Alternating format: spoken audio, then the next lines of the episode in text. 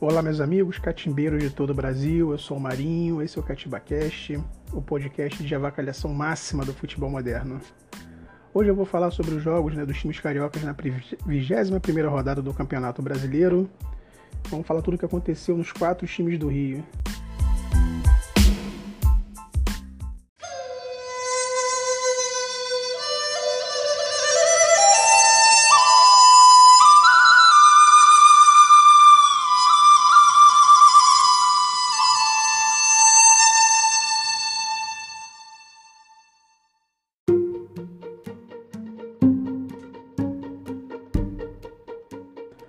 Acabou agora há pouco a 21 rodada do Campeonato Brasileiro, né, com, onde quase todos os jogos aconteceram no sábado e os dois últimos aconteceram na segunda-feira.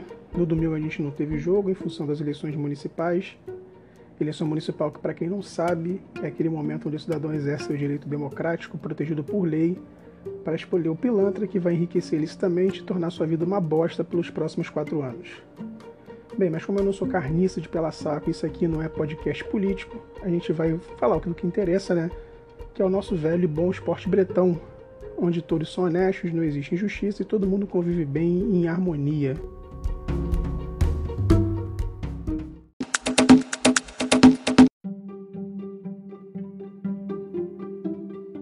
Bem, o primeiro jogo que eu vou falar agora é o jogo que aconteceu no sábado, Esporte Vasco, que se bateram de frente na Ilha do Retiro de um lado a gente tinha o Sport, campeão da segunda divisão de 87, que vinha de uma sequência muito boa, né? Três jogos sem tomar gols e três vitórias seguidas na Série A. De outro lado a gente tinha o Cruz Maltino, que vinha de nove jogos sem vencer no campeonato, vive um momento difícil no clube por função das suas eleições conturbadas mais uma vez, onde a gente ainda não sabe quem é o vencedor, quem vai ser o presidente do Vasco. Uma coisa muito complicada. Dizem até que possa ser que tenha uma terceira eleição que não foi confirmada, mas enfim, as coisas não estão boas para o time do Vasco. E você olhando nesse cenário, né, o que você pensa? O Vasco tinha tudo para tomar mais uma piaba, certo? Achou errado, otário. Contra tudo e contra todos, o Vascão da Gama saiu do Sasgo e ainda acabou com a seca do seu homem-gol, o seu Romário sem grife, o argentino Germancano, que não marcava desde setembro, acho que, se não me engano, desde o dia 13. Ele estava no 0 a 0 mas dessa vez fez dois gols, garantiu a vitória do Vasco por 2 a 0 Deu uma aliviada na pressão que estava dentro do clube, melhorou também para o treinador, que tava, não teve um início tão bom. Na próxima rodada, o Sport recebe o Atlético Goianiense às 8 horas da noite no dia 23, pela 22ª rodada do Campeonato Brasileiro. E o Vasco vai para São Paulo enfrentar o São Paulo às 4 horas no Maracanã, perdão, às 4 horas no Morumbi.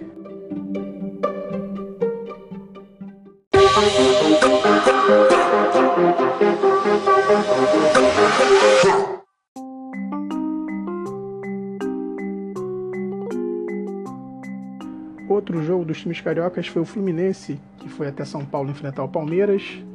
Palmeiras, né, por sua vez, que superou 12 desfalques e conseguiu cortar as asinhas do Fluminense, que estava sonhando em chegar nos primeiros colocados. O Verdão, com a vitória, subiu na tabela, ultrapassou o próprio Fluminense e agora se confirma né, no grupo dos seis primeiros e a torcida volta até a sonhar com o título, que realmente agora ficou um pouco mais viável pois o time vem apresentando um bom futebol. O jogo foi equilibrado, Rafael Veiga fez a diferença para o Palmeiras, que claramente passa a sentir mais o dedo do treinador português Abel Ferreira, que manteve 100% de aproveitamento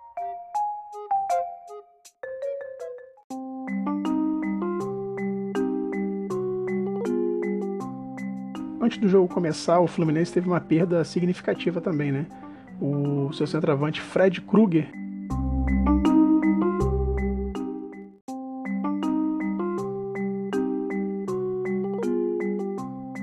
torceu o tornozelo no aquecimento.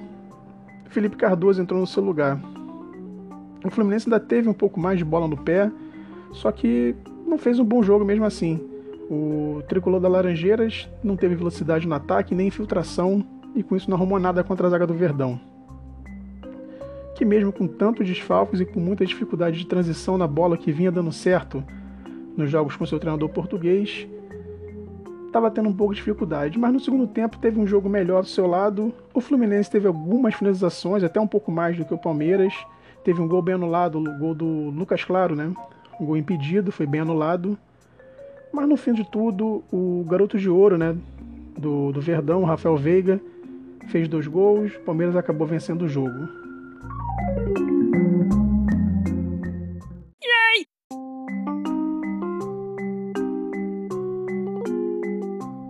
O Palmeiras volta a campo na próxima quarta-feira contra o Ceará às 7 horas no Castelão, o jogo de volta né, das quartas de final da Copa do Brasil.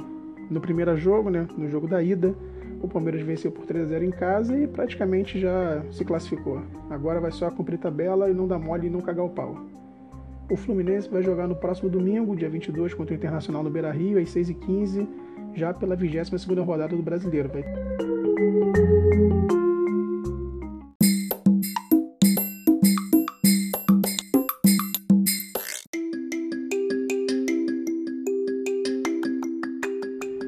Já na segunda-feira, o Botafogo enfrentou o Red Bull Bragantino no Newton Santos, né, o mais conhecido como Engenhão.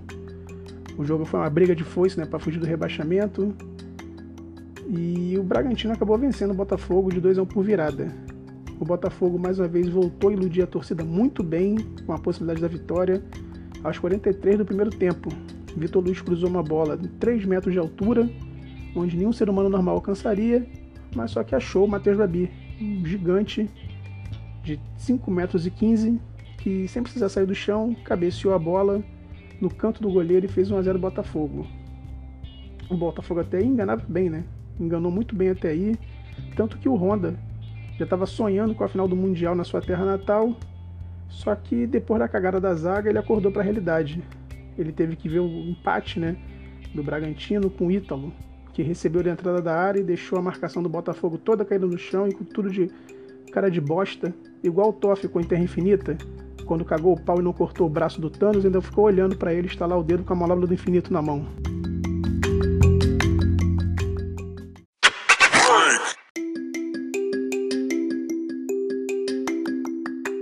No segundo tempo, a zaga do Botafogo parece que ainda estava chateada, né, de cabeça quente com o que aconteceu, estava atormentado o que aconteceu no final do primeiro tempo, quando fez 1 a 0 e cedeu empate em seguida. Achou que era vôlei que estava jogando em campo. E Vitor Luiz, que fez o cruzamento do primeiro gol, botou a mão duas vezes dentro da área.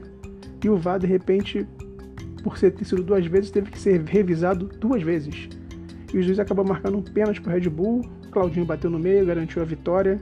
E com isso, o Bragantino ganhou asas e saiu um pouquinho da zona do rebaixamento, colocando o Botafogo lá dentro com certeza, deixando tudo ruim para o time de General Severiano.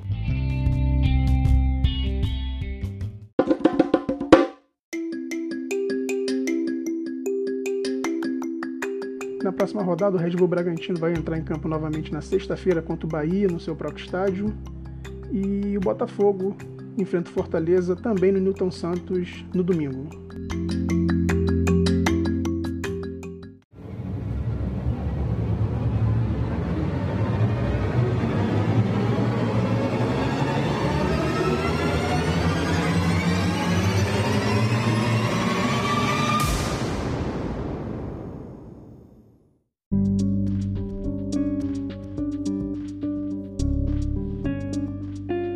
Fechar os jogos dos times cariocas, novamente no sábado, Flamengo e Atlético Goianiense fizeram um jogo tenso, muito tenso e muito agoniante, tão tenso e agoniante quanto a expectativa da explosão de Nameku Zeidin em Dragon Ball Z. O Atlético tentou marcar forte a saída de bola do Flamengo no início do jogo, imitando né, o que o Internacional e o Galo fizeram, e que mostrou uma deficiência do time da Gávea né, na saída de bola, que deu certo por um tempo, o Flamengo realmente teve dificuldade para sair jogando, e mesmo assim teve um pouco mais da posse de bola, mas não transformou isso em muitas chances claras de gol. O Flamengo teve muito, muito jogo. Um jogo foi um jogo ruim, em comparação com o jogo da estreia contra o São Paulo, o jogo de estreia do Rogério Ceni, onde o time fez o primeiro tempo incrível, dessa vez não repetiu. Realmente um, um jogo diferente, ninguém entendeu nada, até pela escalação, né? Ele entrou no outro jogo ele entrou com o Michael e Vitinho pela direita, Vitinho que jogou muito naquele jogo. Dessa vez começou pela esquerda e botou o Thiago Maia aberto na direita, que ninguém entendeu e não deu muito resultado. Mas mesmo assim, mesmo com toda a dificuldade, no final do primeiro tempo o Flamengo conseguiu fazer 1 a 0. O Bruno Henrique recebeu um passe muito bonito do Thiago Maia, que enfiou uma bola pelo meio da zaga. O BH correu, chegou na frente do zagueiro e bateu muito bem. Fez um gol a lá Bruno Henrique, só que o de 2019, não esse de 2020.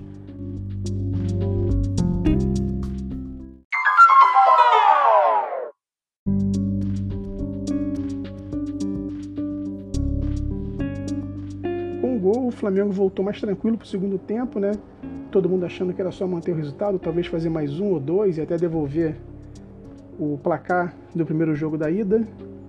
Só que em vez disso, aos 13 minutos do segundo tempo, para terror da torcida rubro-negra, as sete pragas do Egito foram novamente enviadas só para infernizar a defesa flamenguista, que viu Chico, Chico, não sei que Chico, o Chico, tirar o Léo Pereira para nada, rolou para o Zé Roberto que empatou o jogo. A partir daí, Rogério Ceni tentou recuperar o time, não deixou o moral cair, fez algumas alterações, tirou o Léo Pereira, botou mais atacante no time, botou Michael, botou a Rascaeta que estava no banco, que ainda está voltando de lesão, ainda não está 100%. E aí quase deu certo. Os 45 do segundo tempo, próximo aos 45, ali um pouquinho antes, o Vitinho, que tinha feito até um primeiro tempo razoável, voltou a dormir no campo, como todo mundo sabe, e aí acordou, percebeu que estava em campo, que tinha que fazer alguma coisa, fez uma boa jogada, deu um bom passe para o Arrascaeta, que deixou o Lincoln sozinho na pequena área, sem marcação, sem goleiro, só para fazer o gol e correr para o abraço e comemorar com a torcida, mesmo que não estava no estádio. Só que tem uma coisa, ninguém contou com um detalhe. David, ex-atacante do clube, aquele. Você sabe quem é o David? Tava vendo o jogo pela televisão. Na hora que ele viu aquela bola, ele lembrou do lance dele contra o Vasco em 2011 e foi uma emoção tão forte que ele dominou a mente do Lincoln por uma fração de segundos. E essa junção de mentes fez o Lincoln pensar que era o David. E ele, incrivelmente, mesmo sem goleiro, mesmo sem marcação, de frente para o gol, na pequena área, perdeu o gol. Assim, uma, foi uma forma assim, ó, que ninguém acreditou. Quem estava vendo o jogo na hora ficou maluco, sabe? Assim, uma filha da putagem sem tamanho do garoto que além de se prejudicar com a torcida, ter a sua imagem mais uma vez arranhada, que já não era boa, ainda fudeu algum time, né? Que terminou o jogo com um ponto, num jogo contra um dos últimos colocados no campeonato. Um jogo que era para três pontos virou só um.